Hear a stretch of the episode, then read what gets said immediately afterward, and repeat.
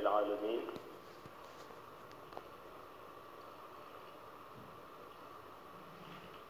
والصلاة والسلام على هذا الأمين.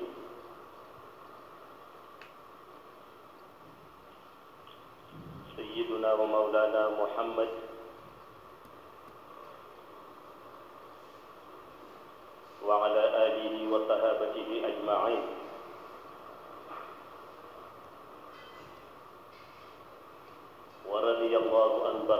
المختوم الغيب.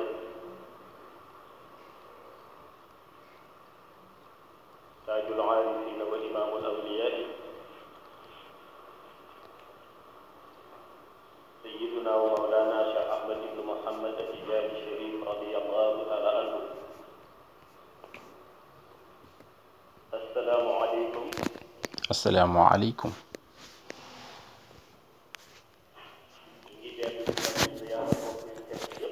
J'adresse mes ziyaras à tout un chacun,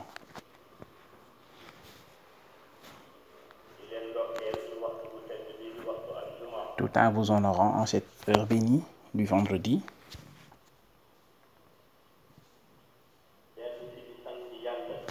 Et par la même occasion, je rends grâce à Allah,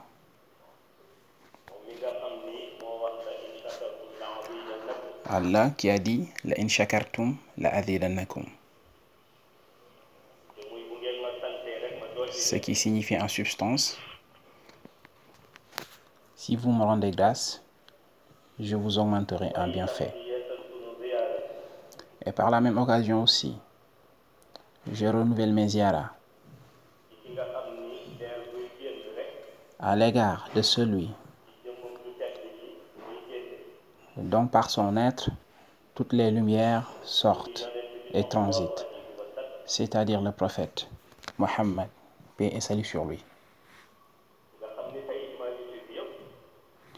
En réalité, toute l'humanité bénéficie des bienfaits qu'Allah a accordés au prophète, paix et salut sur lui.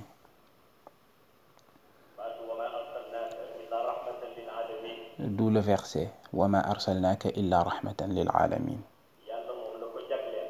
Cet verset, Allah l'a consacré au prophète, paix et salut sur lui.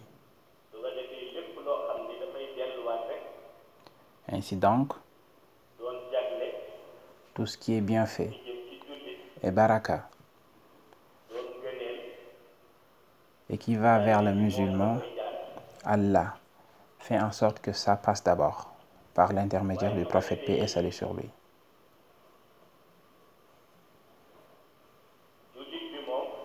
Le musulman, quant à lui,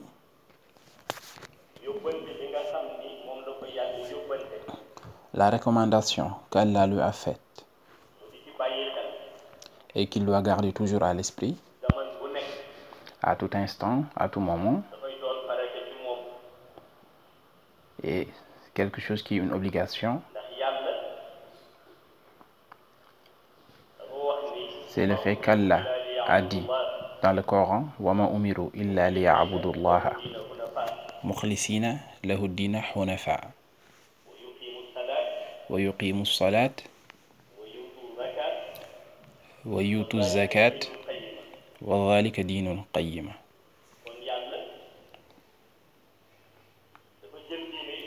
Ainsi donc, Allah subhanahu wa ta'ala a régi la religion islamique. À travers certaines conditions qui font qu'un tel puisse te revendiquer musulman. Et parmi ces conditions, il y a la plus importante parmi toutes qui est wa aqimus salat, c'est-à-dire le fait de faire la prière, et notamment les cinq prières obligatoires. Ça fait partie des conditions les plus importantes. Et pour ce qui est de la zakat,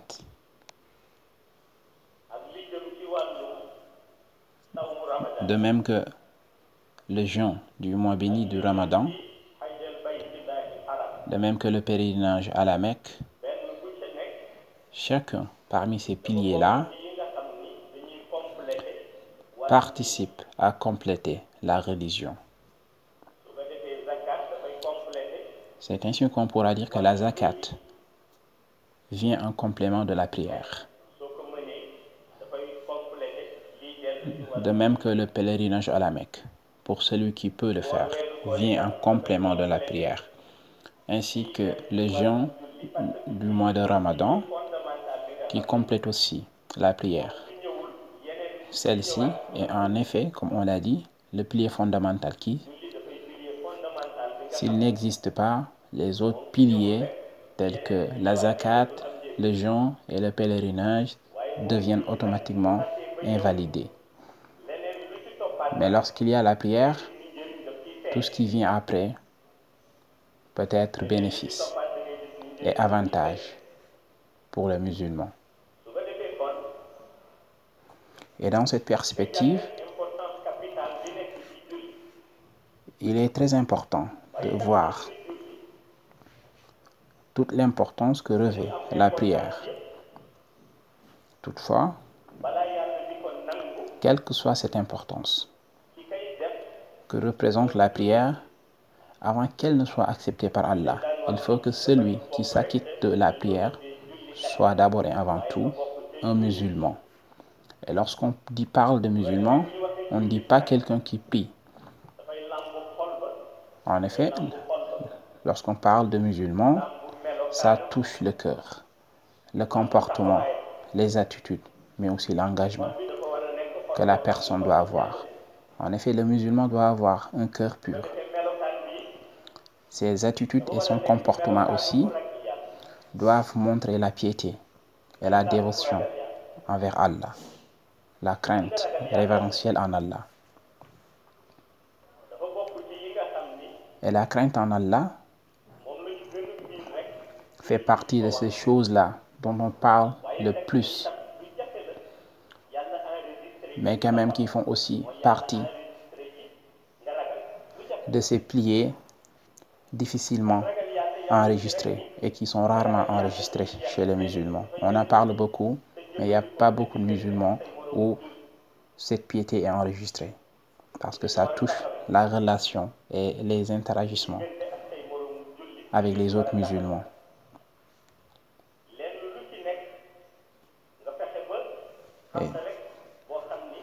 Tout doit être fait de sorte qu'on n'interagisse pas, mais aussi de sorte qu'on n'empiète pas sur le droit du musulman. Et lorsqu'on parle de la relation que le musulman doit entretenir avec son coreligionnaire, cela touche tous les musulmans, qu'il soit un noir africain, qu'il soit un asiatique, qu'il soit un musulman français, américain, qu'il soit un musulman palestinien, indonésien, un afghan. En réalité, ça doit toucher et concerner tous ceux qui sont dans le monde et sont des musulmans. Donc avec ces personnes-là, le musulman doit faire tout pour qu'il y ait une bonne relation. Toutefois, pour qu'il y ait la possibilité d'avoir cette bonne relation, il faut tout d'abord qu'il y ait l'entraide. C'est la raison pour laquelle le Coran dit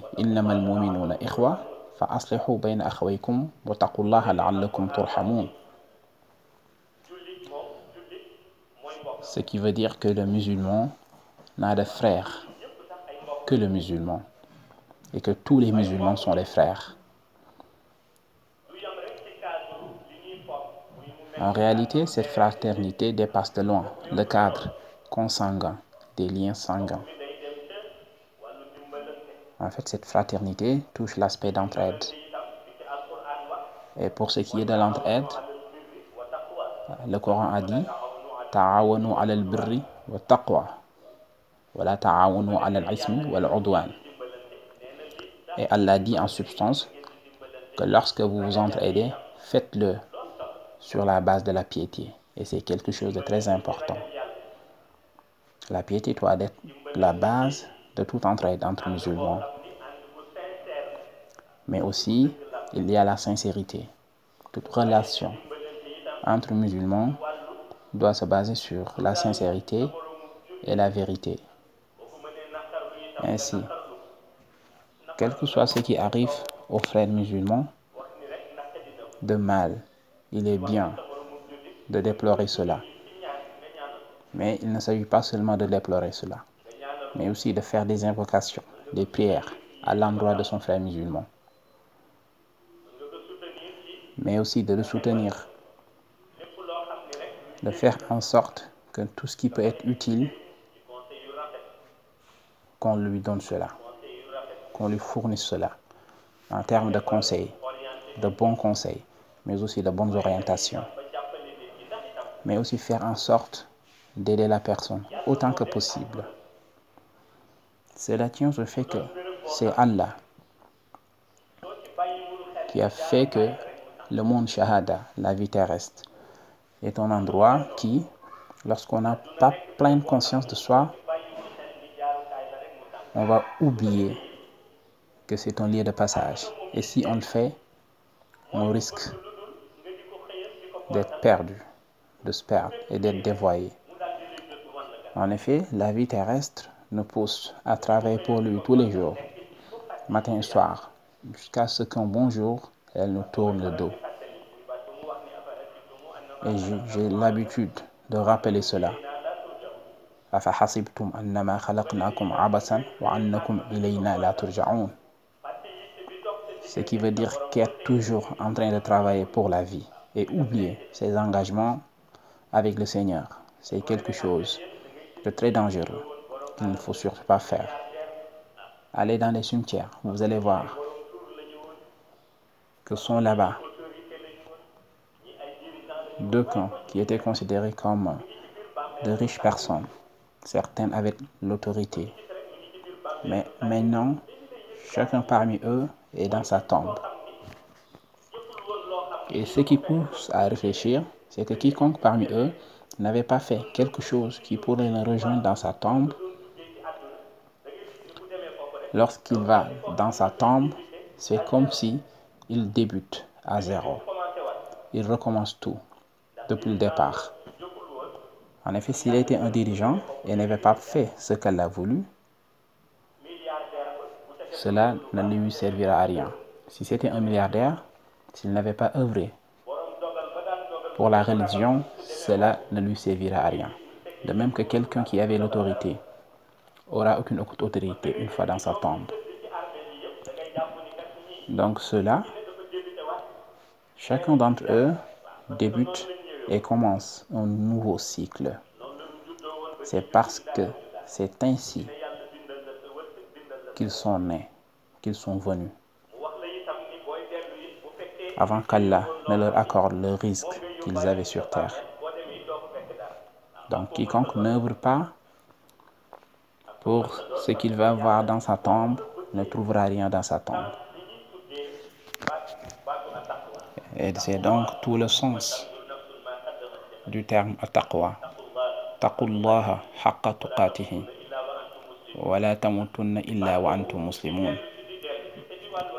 Le concept de taqwa qui revient souvent. Allah veut que la personne médite dessus. Et lorsqu'on médite sur la taqwa, on se rend compte que al-wakilu, le terme al-wakilu, par exemple, hasbunallah wa ni'mal la parole al-wakil, c'est ce qui est important, c'est-à-dire se soumettre et s'endosser, chercher aide chez Allah. C'est pourquoi il est important de passer sa confiance en Allah. Sinon, on ne pourra échapper à des déceptions. Et lorsqu'on a sa confiance sur Allah, c'est Allah lui-même qui va faciliter toutes les choses, toutes nos entreprises, parce que c'est Allah qui englobe tout et qui contrôle tout aussi. Allah a accordé à chacun quelque chose spécifique à cet individu, à cette personne. Il est possible, par exemple,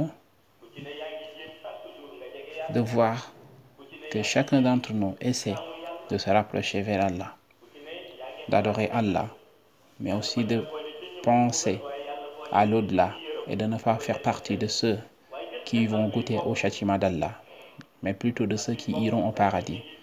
Mais malgré tout cela, les musulmans n'ont pas les mêmes épreuves ici sur terre. Il y en a qui ont la sécurité et il y en a qui ne l'ont pas. Même si les aînés vertueux ont l'habitude de dire que la sécurité dans le monde shahada est provisoire. Nous sommes ici en train de prier en toute sécurité, mais il y a nos frères palestiniens qui prient sous une escorte de l'armée israélienne qui sont encadrés de tous les bords, alors que ce sont nos frères musulmans qui sont là-bas, en Israël, à Jérusalem, au niveau de la Masjid al-Aqsa, qui sont encerclés de tous bords par les chars, alors qu'eux aussi sont des musulmans et ont les mêmes ambitions que nous. Nous adorons Allah, eux aussi ils adorent Allah. Mais ce qu'ils vivent et endurent, c'est leur épreuve. Et je le dis souvent, la maladie qu'on a dans la société musulmane, c'est que les musulmans entre eux ne s'entraident pas. On va même jusqu'à se demander, est-ce qu'il y a des pays musulmans? C'est la question qu'on se pose parfois. Regardons l'exemple de la Palestine, qui est dans la souffrance, qui endure des difficultés, et les Palestiniens qui protègent le troisième lieu saint de l'islam, la Masjid al-Aqsa. Et ça, c'est la source de toutes les difficultés, des souffrances et des problèmes qu'ils endurent. Et dans ce cas, dans ce contexte, les mécréants, eux, sont unis. Alors que cette union aurait dû être l'affaire des musulmans, qui, eux, sont dans la division. C'est ainsi que les mécréants, aujourd'hui, soutiennent Israël, chacun apporte son soutien, que ce soit les Américains, les Anglais, les Français. Ils ont même changé la situation jusqu'à ce qu'ils font que ce sont les Palestiniens qui sont vus comme ceux qui font le mal et les autres les victimes, alors que c'est le contraire. Et la raison à cela, c'est que les musulmans n'aident pas, ne soutiennent pas leurs frères musulmans palestiniens, alors que les mécréants, eux, font l'union sacrée autour d'Israël. Ainsi, on voit que ça, c'est quelque chose de véritablement illogique. Voir des musulmans qui n'ont qu'une seule ambition, c'est-à-dire défendre la mosquée Al-Aqsa, le troisième lieu saint de l'islam, mais aussi de défendre leur terre et leur famille et tout ce qu'ils endurent comme difficulté. Lorsque les médias occidentaux parlent de ces musulmans-là, ils les qualifient de terroristes. Ils les appellent même les terroristes du Hamas. Ainsi, ceux qui ont les bombardiers et qui larguent des bombes sur des enfants, sur des femmes, on les appelle et on les qualifie de victimes. Et c'est la machination que font les médias occidentaux. Raison pour laquelle il est très important de faire attention. Sinon, on peut tomber dans leur piège. C'est le piège qu'ils font. Appeler les Palestiniens terroristes et ceux qui larguent des tonnes de bombes sur cette population-là, on les appelle des victimes. Alors qu'en même temps, ils offrent et accordent à ces Israéliens des munitions. Et les musulmans sont toujours dans le désaccord et la division, alors que les mécréants sont unis. Et ce qui est écœurant, c'est que ces musulmans-là à Palestine défendent la même chose que nous. Tout musulman se considère comme concerné par la masjid al-Rasoul, la mosquée du prophète. Parce qu'on partage le prophète Mohammed. Tout musulman aussi est concerné et se sent concerné par la masjid al-Haram. Pourquoi? Parce qu'on partage tous la Kaaba Et tout musulman aussi se sent concerné par la Masjid al-Aqsa. Pourquoi? Parce que c'est le troisième lieu saint de l'islam. Et ainsi, les musulmans qui sont là-bas jour et nuit en train de défendre ce lieu saint-là, on les caricature pour faire en sorte qu'on les voit comme de mauvais musulmans. Et si on ne fait pas attention, on risque de tomber dans ce piège-là. Ce jeu-là en train de mener l'Occident et ses médias, qui consiste à caricaturer tout musulman qui est sur le droit chemin et faire croire qu'il n'est pas sur le chemin de la vérité. Alors que les Occidentaux qui combattent l'islam vont dire que ce sont les apports de la paix, qui sont là pour apporter la paix. Comme le disent les Américains, qui disent que ce sont eux les gendarmes du monde, ce sont eux qui soutiennent les pauvres, les nécessiteux, ceux qui sont dans le besoin aussi. Alors que tel n'est pas le cas. Ce sont ces mêmes Américains-là qui envoient des munitions à Israël pour bombarder la Palestine. Raison pour laquelle il est temps pour les musulmans de se réveiller. Et le prophète l'avait dit. Si on ne fait rien jusqu'à ce que la Oumma soit divisée, on va sentir que les ennemis de la religion auront plus de force. Pourquoi? Parce qu'ils vont s'entraider. Et la raison pour laquelle cette situation est inquiétante, c'est qu'à chaque fois qu'on regarde un côté des choses, on voit que les États ne s'occupent que de leur intérêt. Ainsi, même si un pays est un pays musulman, lorsqu'il réagit par rapport à la situation, ne le fait pas par rapport à l'intérêt des musulmans, mais plutôt par rapport à ses intérêts commerciaux, économiques. Raison pour laquelle beaucoup de pays musulmans condamnent la Palestine et disent que ce n'est pas la Palestine qu'ils condamnent, mais plutôt le Hamas. Mais le Hamas, il est où? En Palestine. Ils sont des Palestiniens. Le djihad islamique sont des Palestiniens. Ils sont des Palestiniens. Donc, lorsqu'ils disent que ces États musulmans disent qu'ils ne condamnent pas les Palestiniens, mais ce mouvement-là, cela est dénué de sens. Parce que ce mouvement-là, le Hamas, défend les Palestiniens.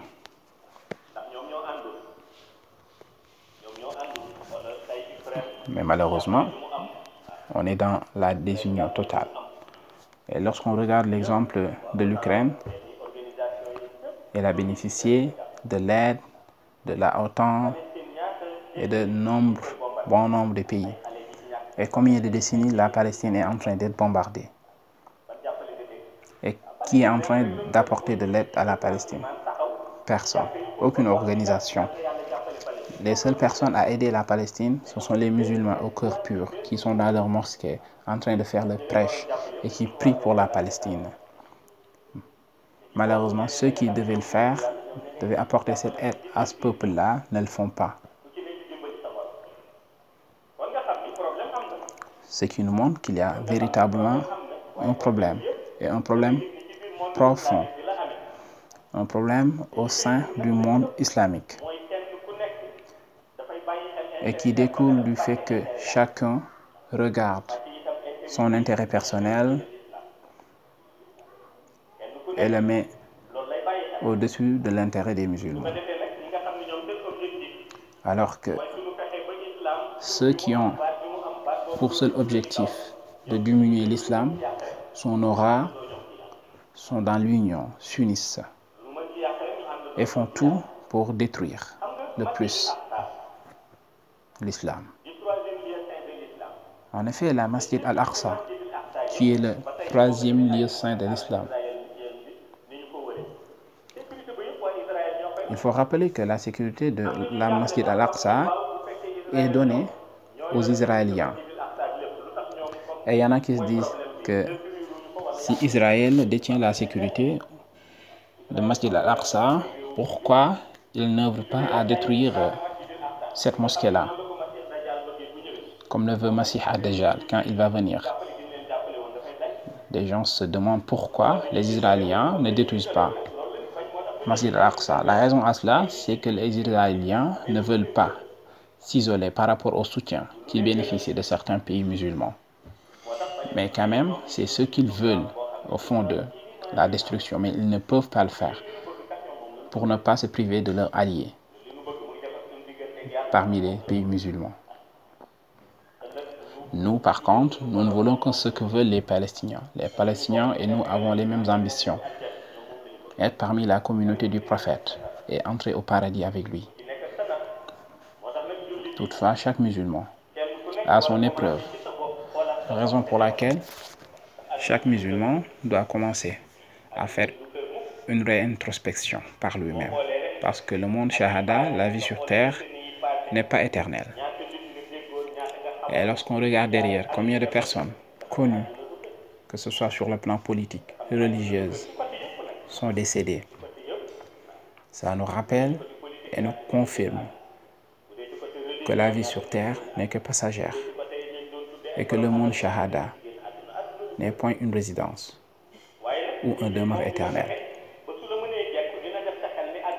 Toutefois, Iblis, Satan, fera en sorte que le musulman pense que le monde shahada, la vie sur terre, est éternelle jusqu'à le dévoyer. C'est pourquoi les anciens vertueux n'avaient pas accordé beaucoup d'importance à la vie terrestre. Pourquoi? Parce que eux, ils n'accordaient d'importance qu'à leurs obligations, leurs prières. Raison pour laquelle chacun d'entre eux avait sa case et passait son temps à adorer Allah jusqu'à avoir ce qu'ils ont aujourd'hui, comme Baraka. Et la plupart d'entre eux, les villes qu'ils ont créées auparavant, lorsqu'ils sont allés là-bas, n'avaient que le cas ou bien quelques demeures et ne sont pas comme elles sont aujourd'hui. Mais c'est grâce à cette baraka qu'aujourd'hui, ces villes-là sont devenues ce qu'elles sont. Mais malheureusement, leurs descendants, les descendants de ces anciens vertueux-là, n'ont pas préservé cela, cet héritage. Et maintenant, ils ne sont intéressés que par l'argent. Et même dans leurs assemblées, maintenant, ils mettent devant et donnent la priorité à ceux qui ont les biens, ceux qui ont l'autorité, le pouvoir temporel, et délaissent, et laissent en rate ceux qui ont la piété, ceux qui connaissent l'islam. Et le prophète Mohammed avait mis en garde contre cela lorsqu'il avait dit que les mosquées seront vides de personnes. Et lorsque le prophète avait dit cela, ce n'est pas en termes de nombre, mais c'est le fait que ceux qui devaient être devant, ceux qui ont la connaissance et pouvaient aider l'imam lorsqu'il commet une erreur, ils savaient que ceux-là allaient être renvoyés derrière et occuperont les dernières rangées, alors que ceux qui ne connaissent rien à la religion et qui n'ont que leur argent et leur pouvoir seront mis devant, au niveau des rangées de devant. Et c'est ça qui consiste à la désorganisation. Ceux qui devaient être devant, les ulama, seront derrière parce qu'ils n'ont pas d'argent. Et ceux qui ont de l'argent mais n'ont pas de connaissances seront mis devant. Donc, implorons Allah de nous éclairer et de nous mettre toujours sur le droit chemin. Assalamu alaikum wa rahmatullahi wa barakatuh.